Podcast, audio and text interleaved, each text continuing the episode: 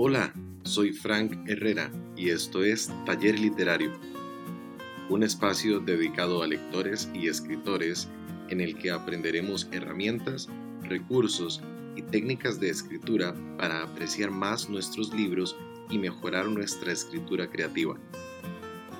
Si es tu primera vez por acá, bienvenido al taller. En el episodio de hoy aprenderemos 6 consejos para escribir mejores microcuentos. Además, tendremos ejemplos para los consejos que te voy a dar.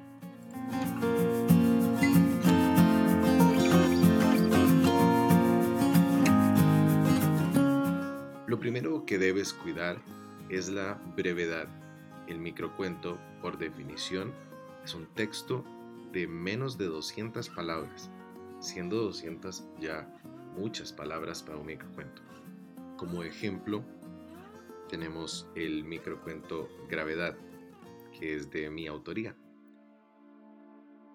Cuando debía abrir el paracaídas, pensó que realmente no tenía una buena razón para hacerlo.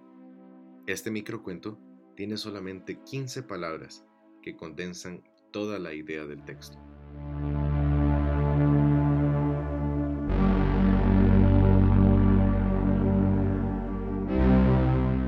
El segundo consejo es procurar la mayor síntesis posible.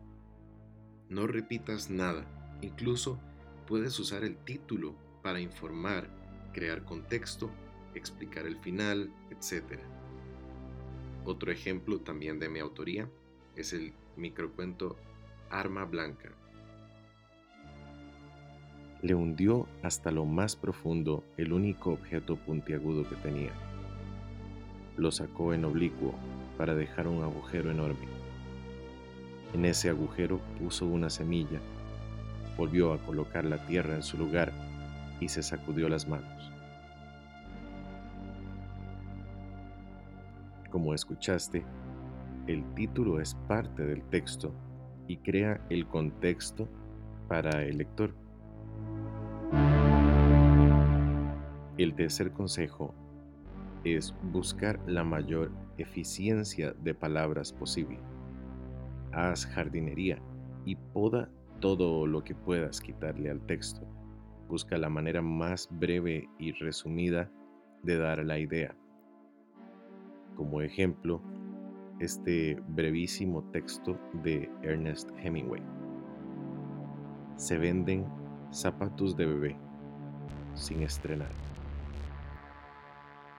Ese texto no puede ser más resumido y sin embargo comunica completamente la triste idea que el autor quiso plasmar en el texto.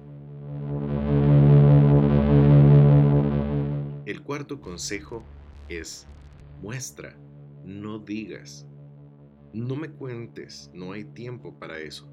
No nos cuentes lo que está sucediendo, muéstranos. Como ejemplo para tener esto más claro es el texto Calidad y Cantidad de Alejandro Jodorowsky.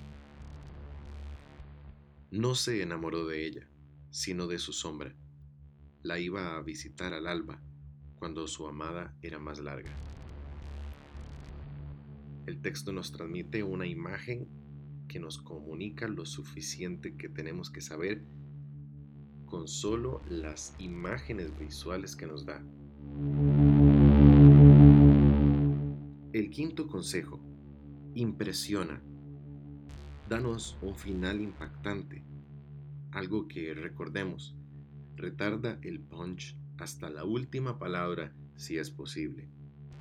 Como ejemplo, tengo el rastro de sangre de Nelson Haymans. Ella siguió el rastro de sangre hasta darse cuenta de que estaba caminando en círculos. Como escuchaste, la palabra círculos al final es el último detalle de un eslabón de ideas visuales que nos dan el final punch que el autor está construyendo con este microcuento. El sexto y último consejo es usa el doble sentido. La experiencia final de un microcuento debe tener un significado oculto, una idea que no se revela desde el inicio. Lo más importante del texto es esa idea, pero debe quedar oculta o sugerida de alguna manera. Intenta contrastar un hecho aparentemente insignificante con un sentido más trascendental o imaginativo. Como ejemplo, mi microcuento Resiliencia. El viento golpeaba a la pequeña embarcación que ponía el pecho con una resiliencia espartana y aunque el agua ya amenazaba la cubierta, la ausencia de tripulantes hacía imposible el rescate del barquito de papel. Como escuchaste, el texto nos hace imaginar un barco luchando contra una tormenta. Sin embargo, al final nos dobla el sentido y nos habla de un barco de papel. Antes de terminar el episodio de hoy, quiero darte dos alertas para escribir mejores microcuentos. La primera, intenta variar de género. Hay muchos géneros literarios que puedes aprovechar en el formato de microcuento o microrelato. Terror, misterio, humor negro, aforismos. Muchos estilos diferentes que puedes plasmar en un formato breve como es el microrelato. Y también cuida la sintaxis. Una ambigüedad no deseada en el texto puede acabar por no comunicar la idea que querías dar. A la hora de dar los acabados finales del texto, podar, cambiar frases, trata eh, de cuidar que el texto no pierda su significado y que no haya una ambigüedad que dé al traste con la intención del texto. Si te gustó el episodio de hoy, te invito a seguir y recomendar este podcast. También puedes encontrarme en Instagram como Frank Herrera-escritor y en Facebook como Frank Herrera. Hasta la próxima.